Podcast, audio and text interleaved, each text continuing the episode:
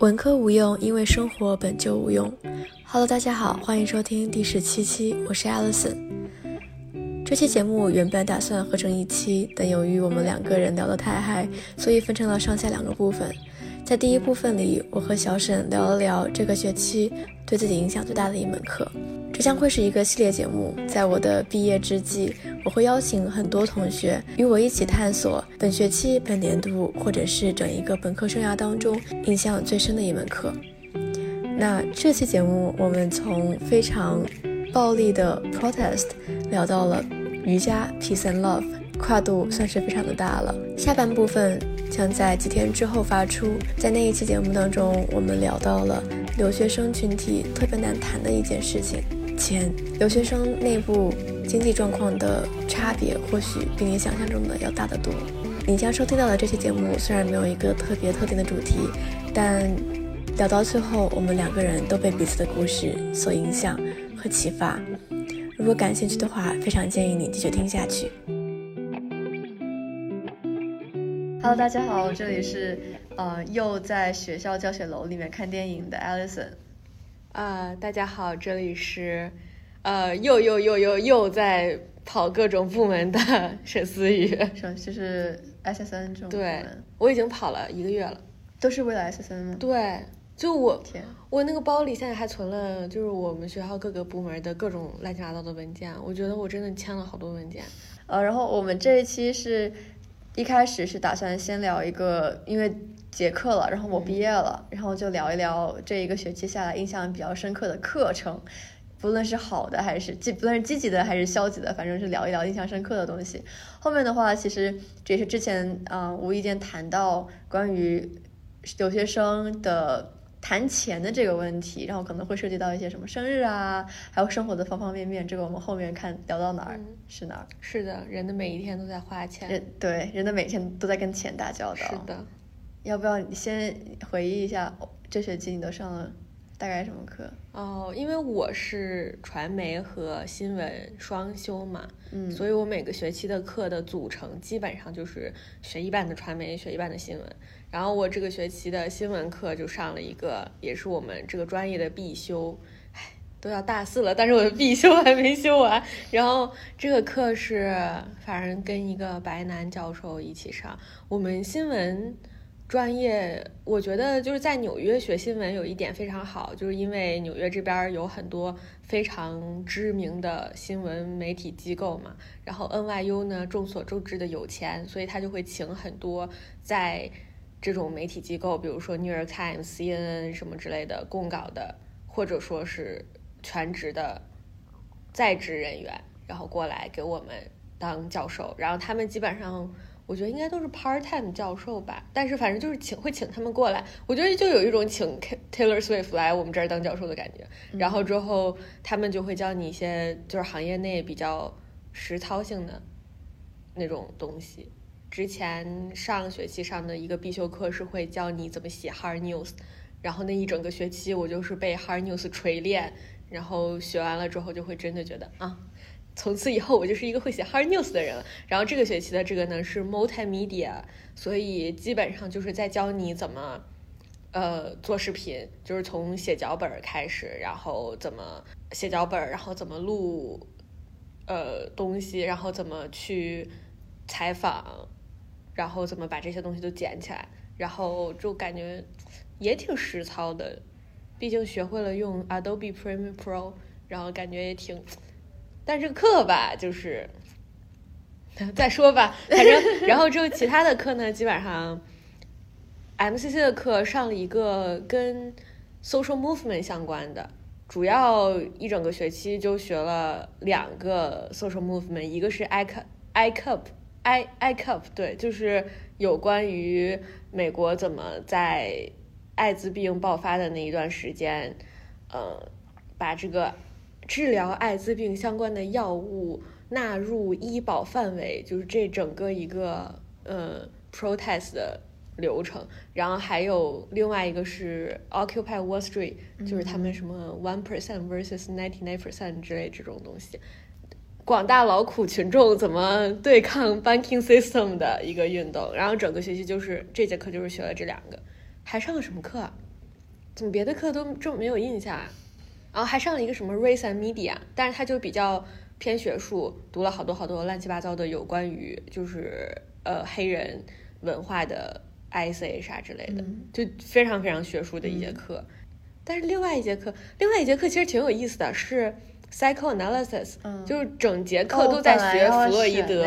对，然后他非常有意思，但是我。我本人就是非常的恨弗洛伊德，就我平等的恨莎士比亚和弗洛伊德。然后之后结果我选这些课呢，一一方面是想看看我这个恨的人到底是能写出什么惊天地泣鬼神的东西，然后另外一方面是因为这个教授，我很多朋友跟我推荐这个教授，所以我就来上了一下。因为这个教授是一个非常非常漂亮的 transgender，然后他是。就是他上课就是有一种自信放光芒的感觉，贼可爱。然后很多人给我推荐这个教授，我就是慕名而来，正好就选了一下他这个课。我觉得你的介绍语应该是小沈，一个无差别讨厌莎士比亚和弗洛伊德的人。确实，我这个学期。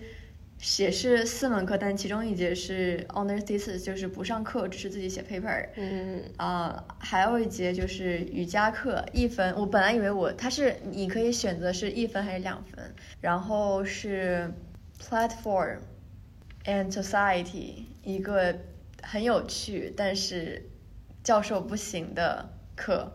嗯，就是我们我一直吐槽的那个课，然后还有一个是 entrepreneurship and law，但是这门课我觉得光讲它就能讲两个小时，我打算 save it for later，我这这一次暂时不讲它，反正他是一个，呃，教授也是去过 law school，然后也在嗯法律行业从事的一个人，但是他也是也是全职做教授，做了有十五二十年了的一个白人老头。呃，然后他的风格就这门课的风格就比较也是偏实操，但是是演练型，因为你不可能真的让你去见客户什么的，他就会以各种非常有趣的方式找演员过来，让你去体验一下 lawyer 的生活。嗯嗯，就是如果我要选一个来讲的话题的话，我就会选 瑜伽课。如果你呢？我啊，其实因为我之前跟你吐槽过那个白男教授，嗯。我感觉是留学生会经常面临的常态，我不知道，我觉得挺常常见的。可能专业分专业吧。对，反正我觉得在我们这个专业里面就比较常见。那要不我就讲这个？我觉得新闻不常见。我觉得学新闻很常见。有可能。那我要不就讲一下这个白男教授吧？就现在就讲吗？讲吧。就这个白男教授呢，首先就是我觉得大家应该都了解的一个大前提是，在美国学新闻是一个非，就是因为新闻在美国是一个非常白的行业，基本上是一个白男主导的行业。然后在这边学新闻，你一个班里面可能基本上没有没有不是美国人的人，就是他可能他也不。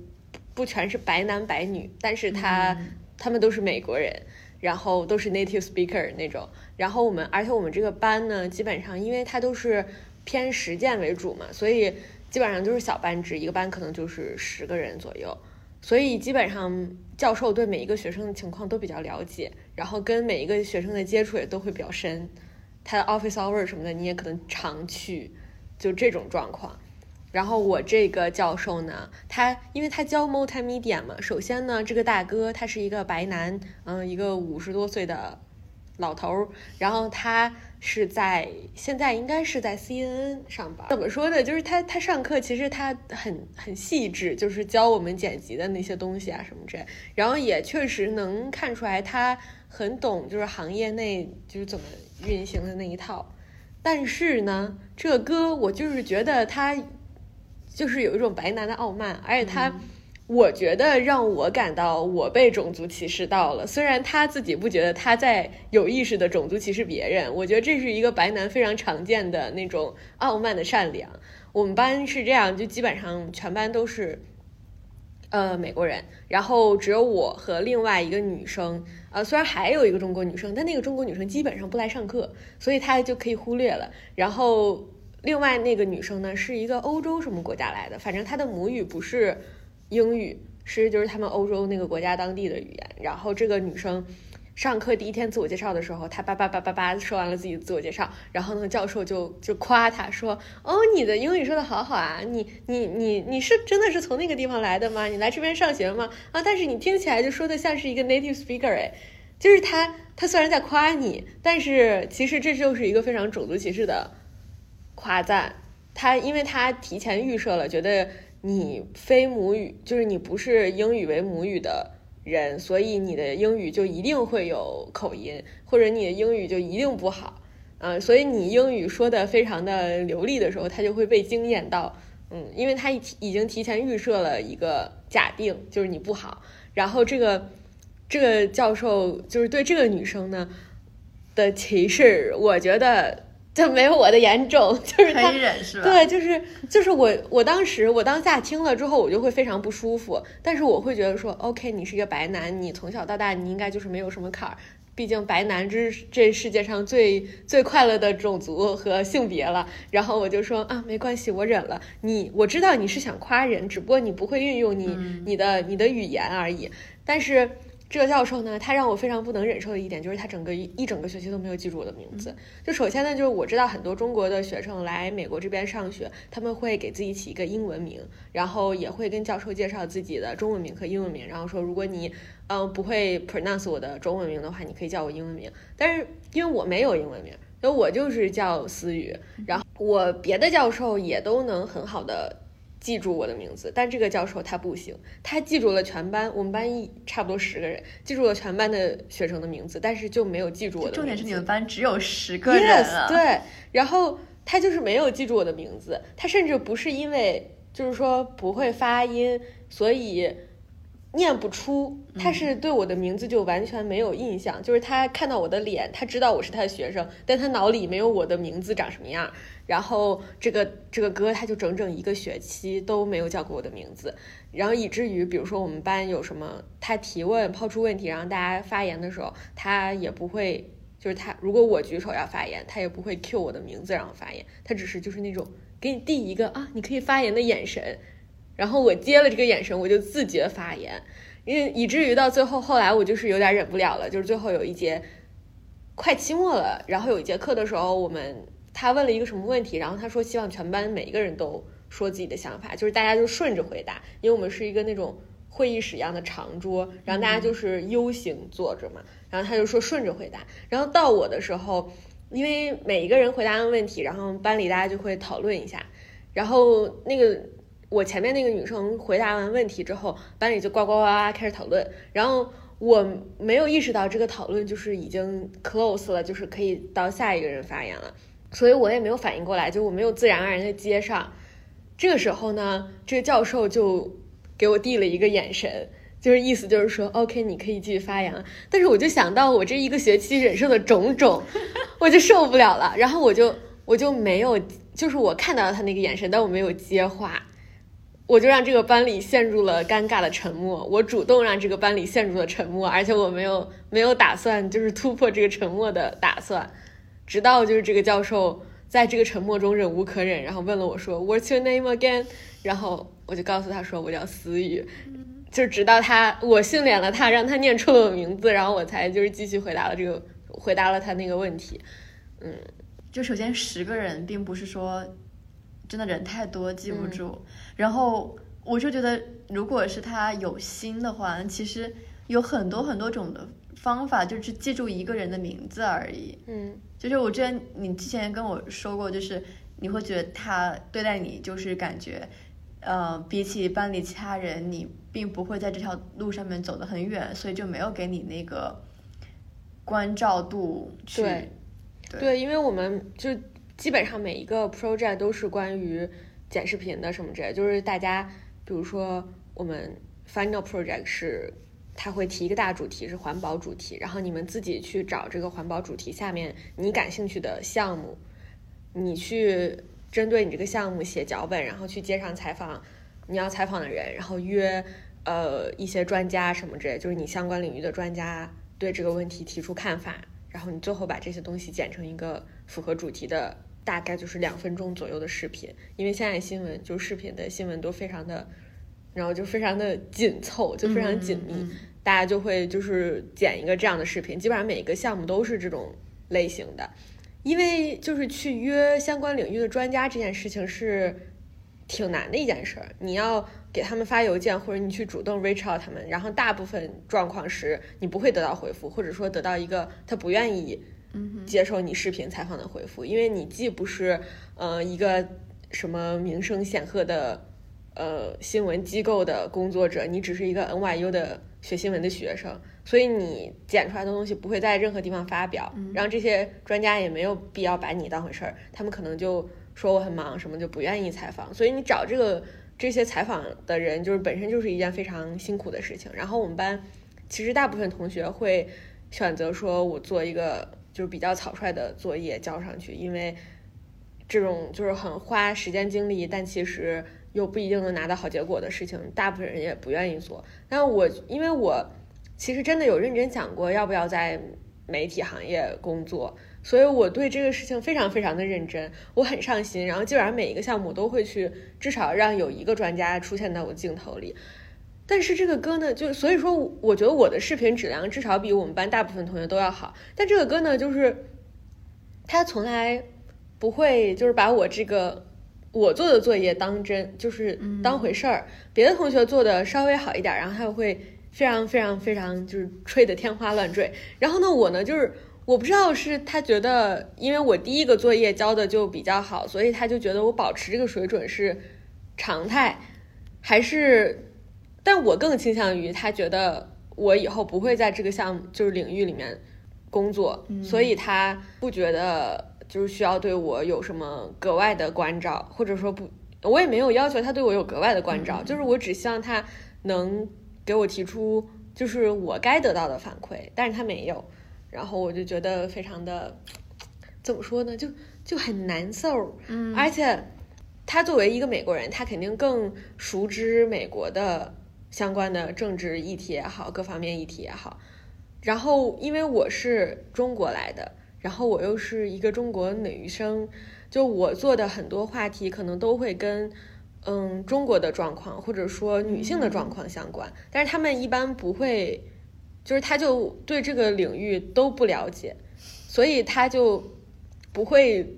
认真的评价，因为他不了解，他就会把这些东西转到他熟悉的领域上。所以一旦比如说我们班有一个男生，他是学历史和新闻的，然后他非常关注的就是嗯苏美冷战时期的历史。哎，这个歌他就好像就是碰到了他熟悉的领域，他会侃侃而谈，一直叭叭叭叭，就是恨不得把自己知道所有关于冷战事情都告诉大家。但是我就觉得这就是，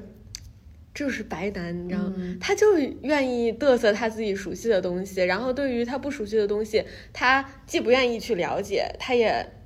就是他首先不愿意了解，其次就是即使他了解了，他也不愿意。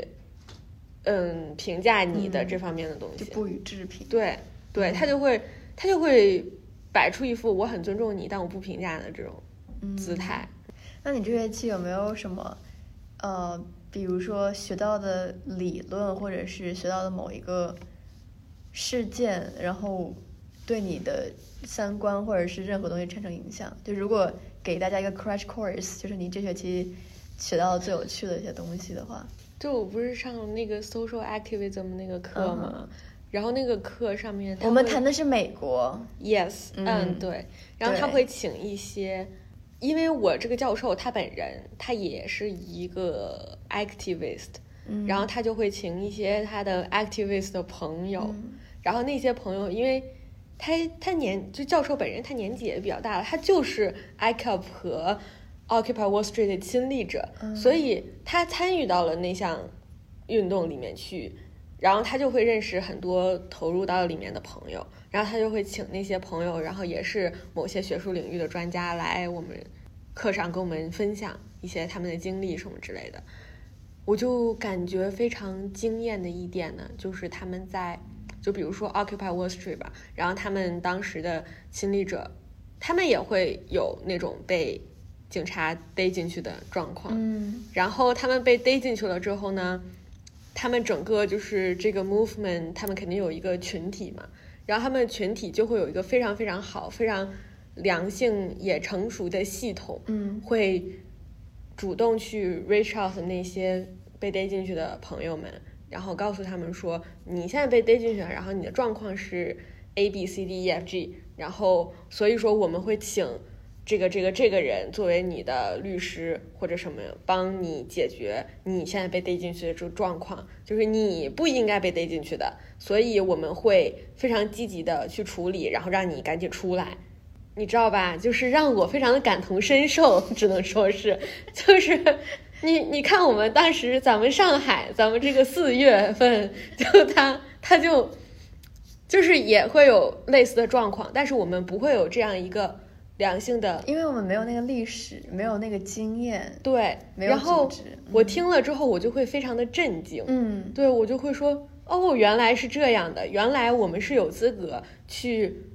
去联系这些人的，原来我们是有资格让他们知道，就是你在里面不孤单。嗯，我们在外面的人是应该也可以帮助你们的。我甚至不知道我们可以，嗯，对，但是我我知道，就是可能咱们就是阿麦丽卡的法律制度系统肯定跟我们的也不一样，嗯对吧？但是我觉得这个底层逻辑应该是相通的，就我没有仔细了解过，但是我觉得底层应该逻辑应该是通的，但是我们就基本上不知道，原来我们可以有这样一个程序我们如果路律径可以走律师辩护的话，律师也会被逮进去。我知道，对，因为我们不是有那种人权律师，就是、就是蒸发了吗？嗯对，就是我觉得也是，就是你你上了这个课之后才意识到，哦，原来我所经历的那一切是非常畸形的，嗯是不对的。然后你也不知道该从何下手改变。然后我当时，因为我们有那种什么就是 reflection 要写嘛，然后我当时就是给我教授写了这个我的感受，然后他就会说他非常同情我，居然是从这种地方来，但是但是就是他，我觉得所有的 activist 都有一种非常悲观又乐观的心态，嗯就是他们他们愿意投身这种运动，就证明他们是抱有希望的嘛。嗯，但是他们其实也知道，就是有就是系统是非常难以对抗的，但是他们仍然选择去对抗它，很感动。我我因为之前我也上过同样一门课，但是是不同教授教，然后那门课最后一两节就几乎于实操了，他就给了我们我们的阅读资料都不是说学术著作，而是那种 pamphlet 就这种册子。啊，我们也嗯是，我们去了那个就是，呃，我们学校那个什么 archive 的，就是他们可以馆的那个，对他可以取一些那对种对对取出来。就你看了之后，你发现原来一个类似于工作手册或者是行行为指南的一个专门针对于 protest 这一项行为的指南，就有十几二十页，什么去之前怎么准备，什么东西要带，什么东西不要带，什么东西需要做，东什么东西不可以做，然后你遇遇到情况 A 你要怎么反应，遇到情况 B 你怎么反应，遇到情况 C 你怎么反应，嗯。进去之后，像你说的，你要 assess 你的情况是哪一类，然后去对应寻求什么样的帮助，然后我们会提供给你什么样的帮助。对，就是整一个抗议，它不是一个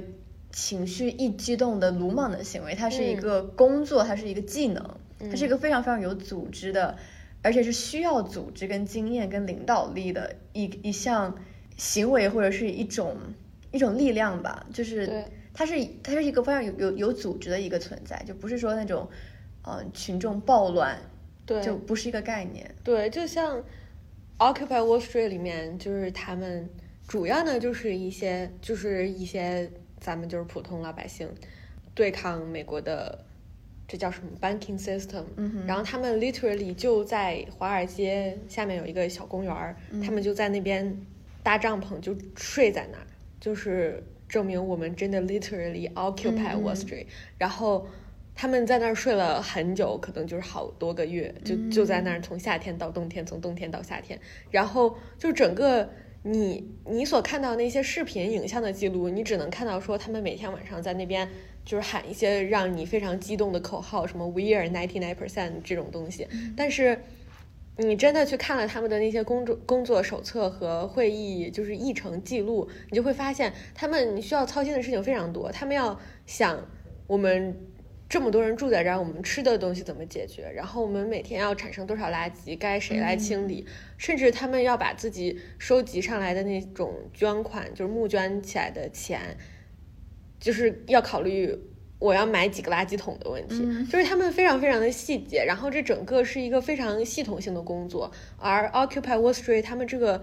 嗯行为又本身就是一个反抗。有 hierarchy 管理制度的系统，所以在他们做这些事情的时候，他们就下意识的告诉自己说，我们不要有一个，比如说我们这个活动有几个 leader 来负责这些财务的项目，所以他们每一项就是甚至要买十个垃圾桶还是八个垃圾桶这个问题，他们都要把所有人召集起来开一个会，然后大家问说，呃，我们是想买十个还是买八个，然后要收集所有人的意见，因为他们不想就是有一个呃。Big Brother 那样的角色来拍板做所有的决定，所以，嗯，怎么说呢？就是民主这件事情本身就是要把所有的事情都变复杂。就是你最简单的、最简单的程序，一定是一个人拍板，然后大家你就听就完了。可是我们就是因为我们不愿意听那一个人的话，所以我们才。说我们要就是为了民主怎么怎么样，但是民主这个事情就是复杂的，然后坚持民主就是困难的，嗯嗯，所以我感觉他们那整项运动都让人非常的感动，就是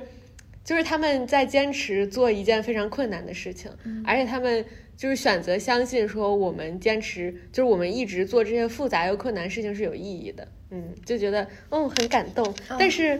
i cup 就不太一样，就是他们。阿麦丽卡就是这个艾滋病就是爆发的时那一段时间，大概是什么时候？七十年代左右吧。然后之后就是反正。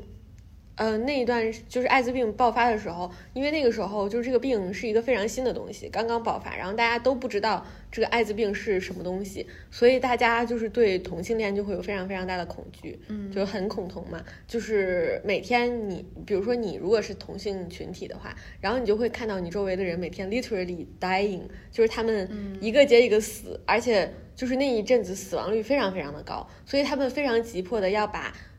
某几项治疗艾滋病、控制艾滋病相关的药物，呃，纳入医保范围内。然后，但其实我们也知道，就是美国的，就是把一项药、一个药物纳入医保的这个整个的，就是流程是非常复杂的，基本上要到五到十年左右的时间。但是，艾滋病的患者们他们等不了那么久，所以他们就有这个运动。然后，这个运动就我感觉它不是那种非常。怎么说呢？就是不是说我们每一个议程都要，比如说把所有人都召集起来，然后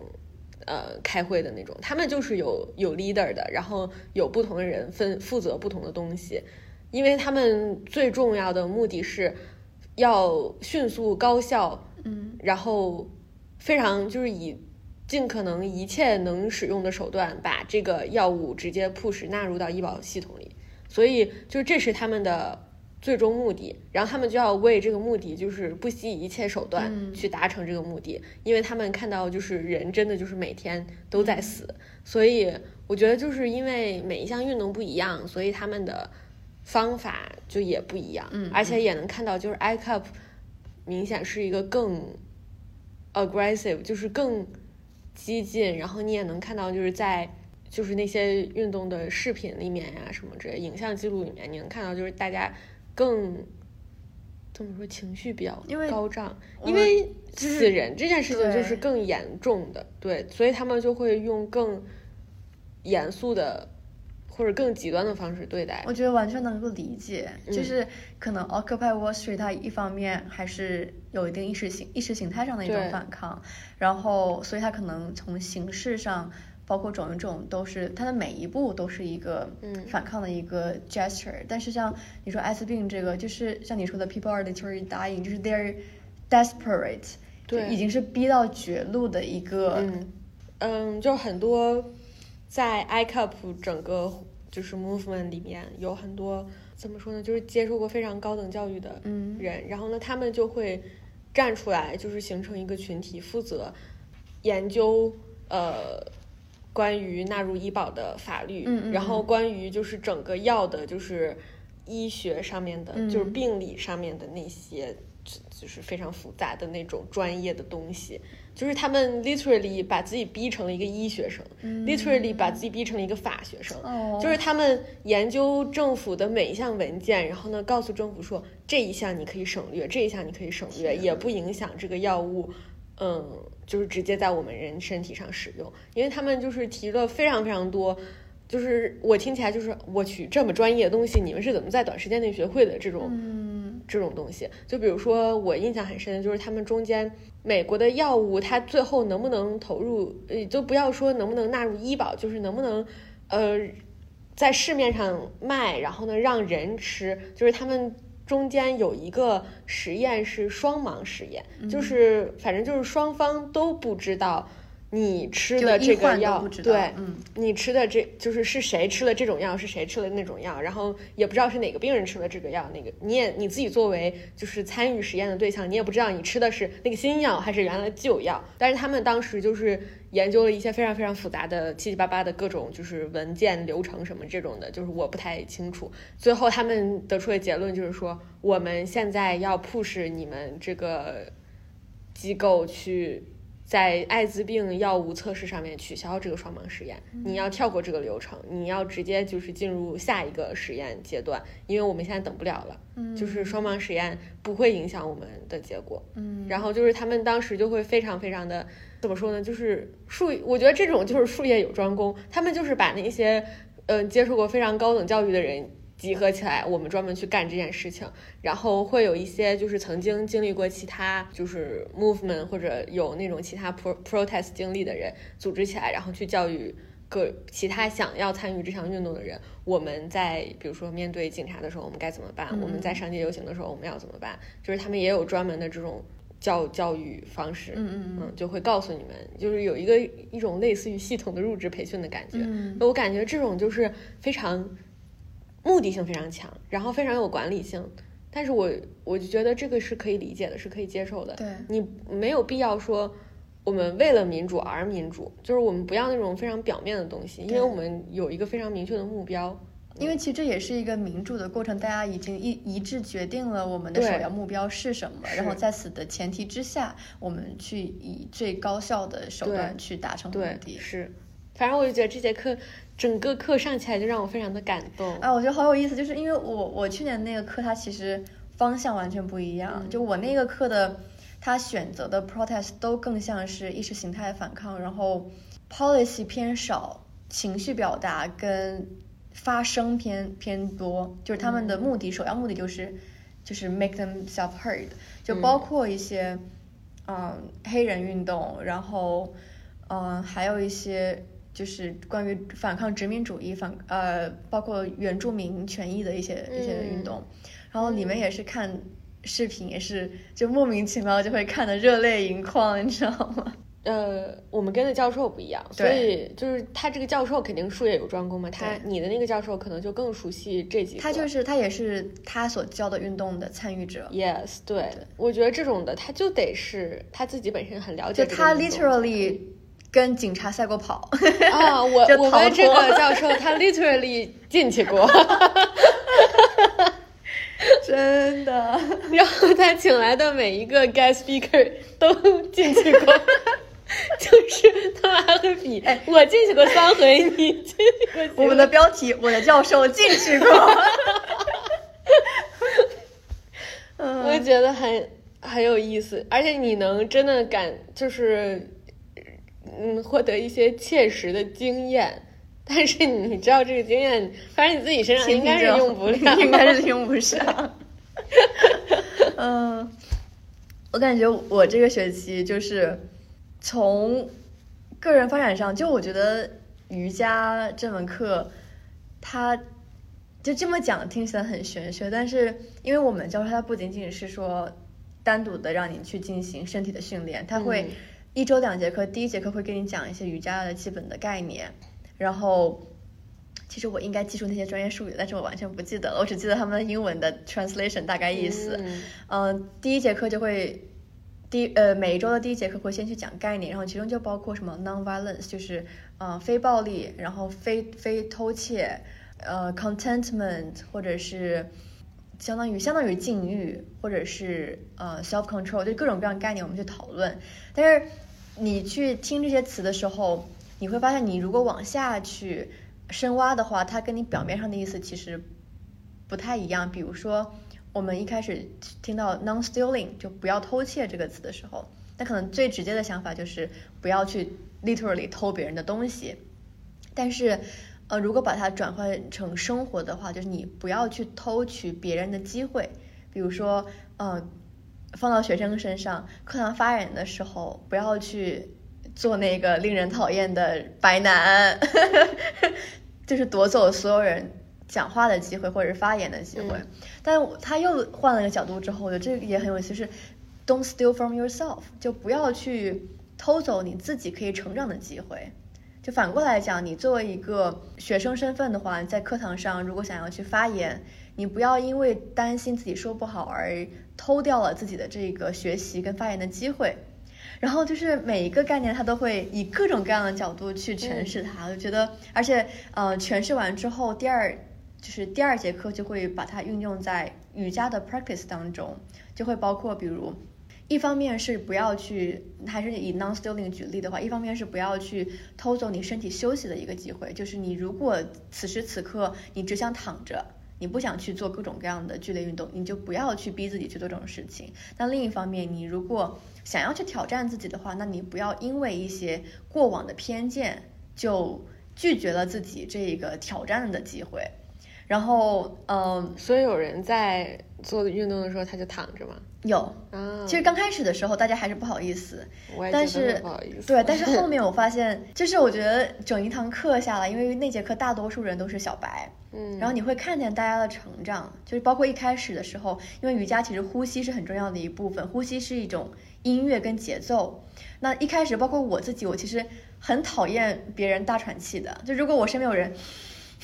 这样呼吸，我会很烦。对，所以我我刚开始的时候，包括课呃刚开始上课的时候，大家就只有老师一个人或者一两个人在带着大家呼吸，声音很大。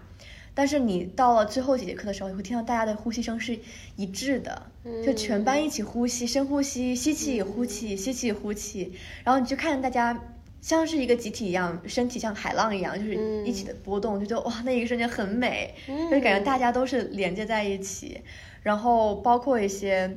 姿势，可能一开始大家就是摇摇晃晃的呀，然后后面大家就会找到自己的 variation，就可能一开始老师说啊，你可以。你要是想跟着我一起的话，我们进入到下一个下一个 movement，我们去做一个平板撑什么之类，大家就逼着自己做。然后，但是你到后面会发现，大家有些人不做的就不做，他们就会找自己的 variation，或者是教授会说，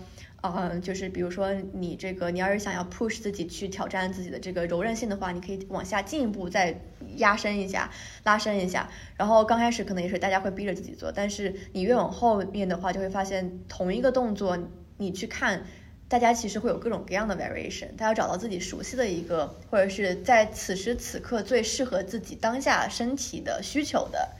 一个运动。嗯，然后它整一个就是从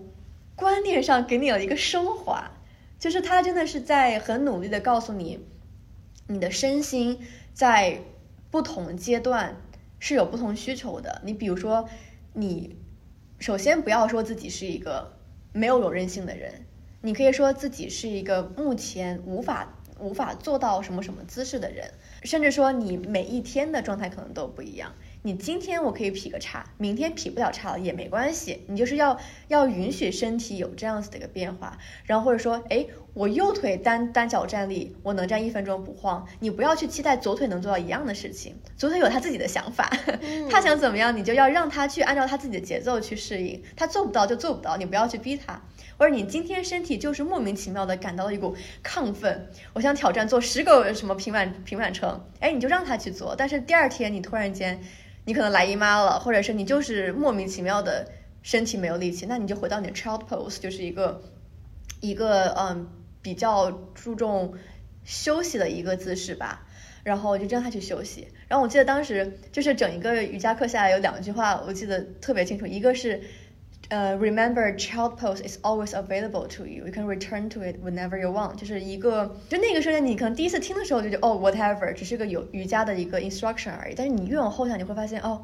因为那个姿势，你如果去做的话，你会发现，真的你在做那个姿势那一瞬间，你的身心就会平静下来，因为它是你你身体最。熟悉的一个孩童时的一个保护状态，它是给你身体一个拥抱的一个感觉，所以你人一旦进入到那个呃那个姿态下，自然而然的就会感到一股平静和和那种休息的感觉。然后当这句话被反复重复的时候，你就会开始真的意识到，OK，原来我身我不管怎么忙，我的呃生命不管怎么样有压力，我要记住，我永远可以回到一个让我永远有那个能力去让自己感受到平静和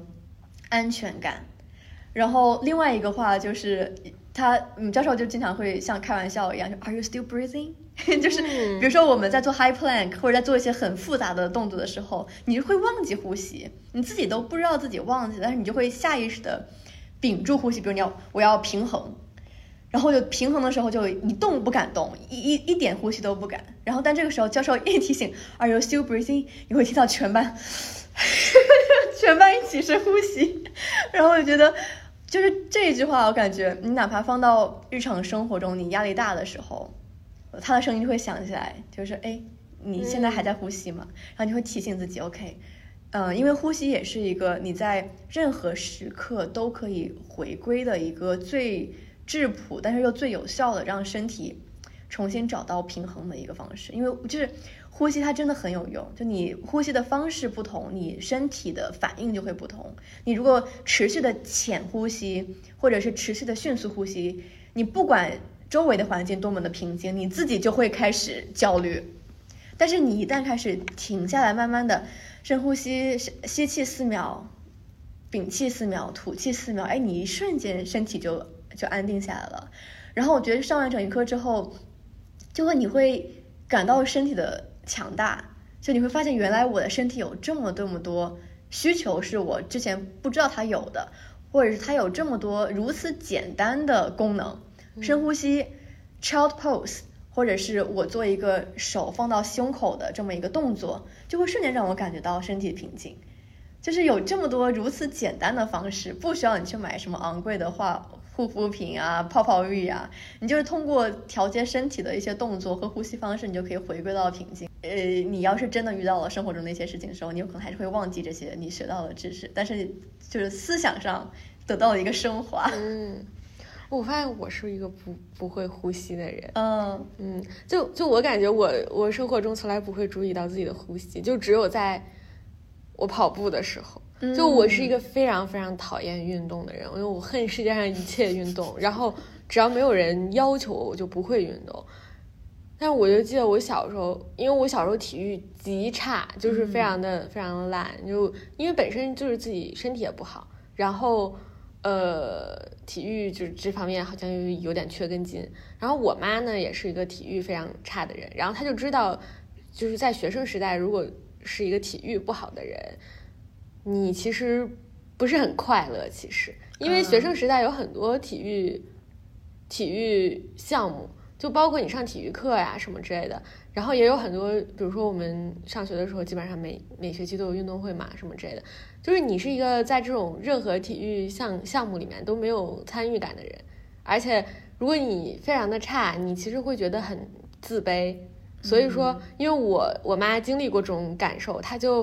不希望我是一个在体育项目上很差的人。她至少就是觉得说，虽然我们体质比较差。然后运动上缺根筋，但是其实通过后天的弥补，你是可以至少达到一个平均值的。所以我妈就是在我小学的时候吧，基本上她就会每天晚上逼我就是一起下楼跑步。然后我这个人呢，就是那种我妈逼我去，我也会去的。然后我每天就是基本上跟我妈一起下楼跑步，我就发现我好像只有在跑步的时候才会意识到我需要控制自己的呼吸，就是我要考虑呼吸这件事情。因为我跑步，我不知道为什么我就很容易岔气儿。然后一旦意识到自己岔气儿的时候，我就慢慢学会了一种就是自己独特的调节自己呼吸的方法，就是能让自己从那个岔气岔气儿的那个状态里面出来，就是不不岔气儿。所以我就觉得好像就呼吸这个事情，我在我平时的生活里我是不会有意识想到的，只有我在跑步的时候，在我一种非常极端的就是。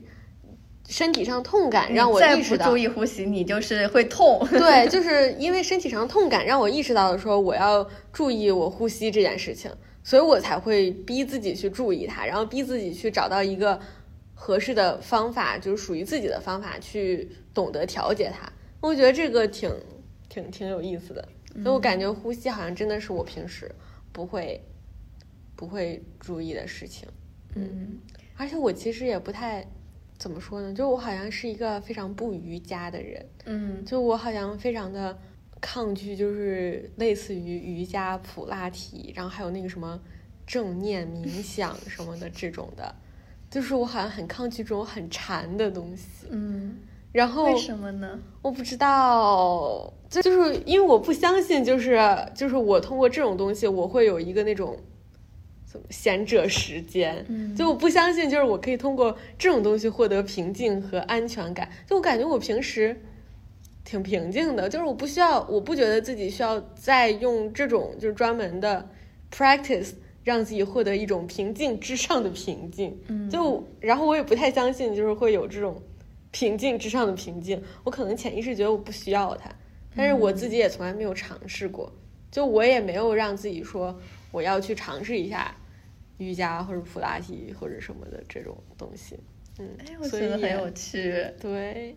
就是如果真的逼我去试的话，我可能也会试一下。然后试了之后，我可能会发现新天地。但是我现在就是还没有找到就是逼自己去试的理由，所以也就算了。你如果如果让你抛开一切杂念，然后去，嗯，就这么干坐着嗯，做三分钟，你的脑子会不会闪闪过很多想法？就你能保持脑脑子的一个非常平静的状态吗？对，就是我觉得我的点就是在于，我不需要让自己专门去，比如说我每天要冥想五分钟，给自己专门一个这个时间，让自己达到那个冥想的状态。嗯嗯嗯因为我知道有很多人他是，就是如果他要冥想，他是需要努力的，就是他需要控制自己在那段时间里面什么也不想。但是我觉得我不需要，就是我我有时候我做着做着，我自然而然就就啥也没想。嗯，但是在别人眼里就是我在发呆。就我觉得让我自己不不去考虑任何东西，就是我脑子里啥也没有，这个状态是不需要我努力去达到的状态。所以我觉得我自己如果自然而然就能达到这个状态，那我为啥还要专门的去，比如说腾一个时间让自己去做瑜伽，让自己去冥想，就是让自己去达到一个那种放松的状态。但其实你发呆其实就是冥想，对对。就是所以就是其实你已经在冥想了，对，只不过普遍上你说呃报的课程，嗯，那他提供的冥想就是肯定是坐在教室里或者是一个非常系统化的一个，对。但实际上冥想这个概念就是你坐在公交车上都可以冥想，对，你走在路上都可以冥想对，所以我就我就会觉得说啊，那你让我就是上一个课，然后一个老师在前面说啊，现在闭上你的眼睛，然后让什么什么东西啊，只能走出你的身体啊，现在呼啊吸，就是我觉得就我不需要你来就是给我搞一些这种话外音的东西。让我就是辅助我去达到这种状态，那我就不需要嗯嗯，就是去有一个这种冥想 session 或者冠以一个冥想的 title 去达到一个冥想的状态。当然，对，所以我就我那我可能只是抗拒就是这种类似的课，嗯因为我不需要这种课对我反而我觉得，如果让我去上这个课，上一个那种什么 mindfulness 的课，我可能在那个课上我反而达不到那种脑子里空空如也、什么也没有的那个状态。嗯我感觉对于我瑜瑜伽的话，因为我想上瑜伽也不是为了说柔韧性或者是、嗯呃训练肌肉嘛。然后我那个时候只是我之所以报这个课，纯粹是说我觉得我需要一个 push 让自己每周动起来。其实就是不是说运动好不好的问题，而是你作为一个正常人，你就是需要动的，你需要有嗯 movement，、你的身体才是健康的。所以我那个时候就是说，那 whatever 有这个课我就去上了，然后我就感觉这个课下来之后，我虽然好像我平板撑能撑久了一点点，一点点，然后我的平衡感也少好好那么一点点，但是我感觉我最大的收获就是，它就会让你重新认识你的身体，就会有一种比较新的一种 appreciation，就是对于。就啊，原来我的腹部有这么多层肌肉包裹着我，支撑着我的身体能够直起来。原来我有一个这么这么神奇的一个肌肉的一个或者是一个杠杆的一个原理，让我能够如此轻松的抬起我的手臂。然后包括一个就是呃，当时我们在脚在在讲那个脚底板的构造的时候，就是每个人就捏自己的脚。是吧？你一个你一个脚像是一个平板，然后其实有一百多个小小骨头，然后你去你去捏的时候，就天哪，我能摸到我的这个骨头骨头，你知道吗？就是有种又诡异，然后又兴奋的感觉，就是有一种原来原来我的身体是这么复杂的一个构成，就是原来我的身体是。与此同时，是这这么的脆弱，因为它不是一个，就是一个像 magical 的一样的一个莫名其妙就好就就能够支撑你活下去的一个东西，它是有有很多很多构造的，一个构构造坏了，你脚就崴了，你就走不了路了，你胳膊就折了，你就就举不起来了，对吧？但与此同时，它又是如此的强大，就是你会发现哇，原来有这么精密的构造，一层接一层的保护着你身体的每一个部位，然后。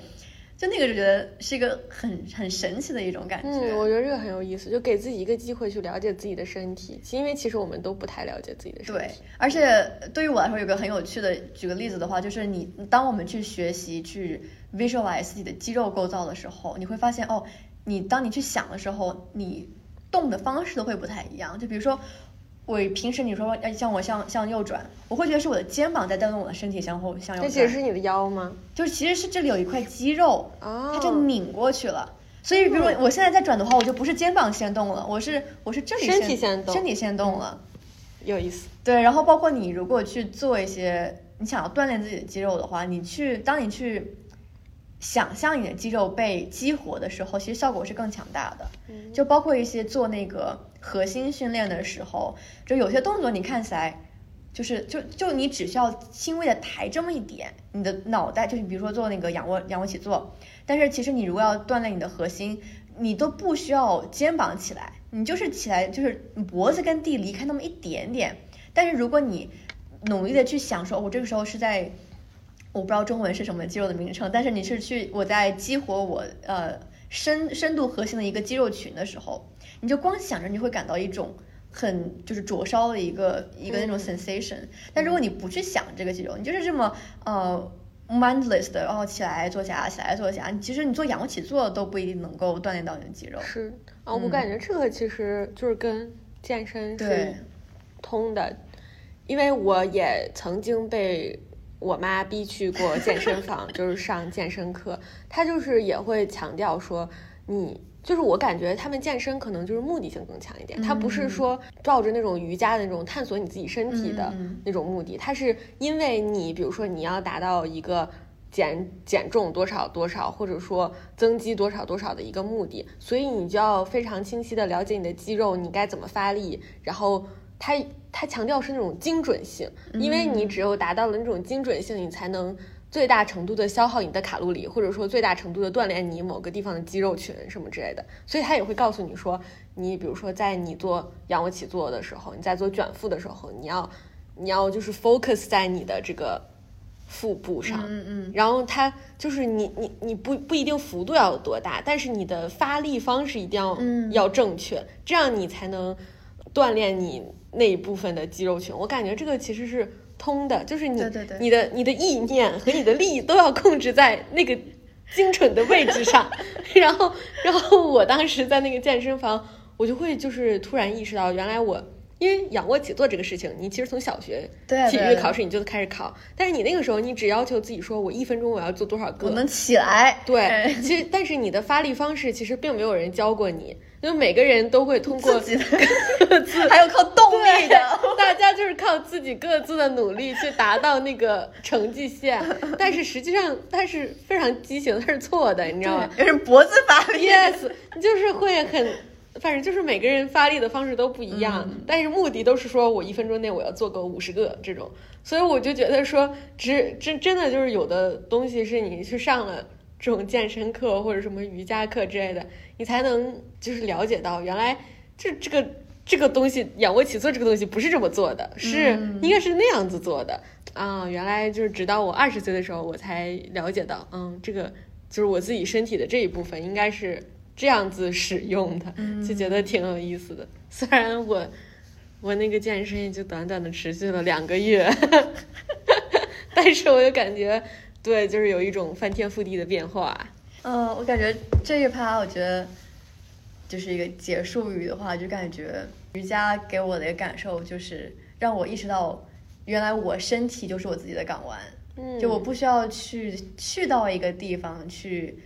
找到我所要寻求的这种力量感，或者是一种平静感，就是我身体就足以提供我需要的。对，因为很多时候我们其实不缺乏向外探索，就是缺乏的是探索自己，就是向内探索。对，挺有意思的。中场休息一下，可以进入到下一个话题。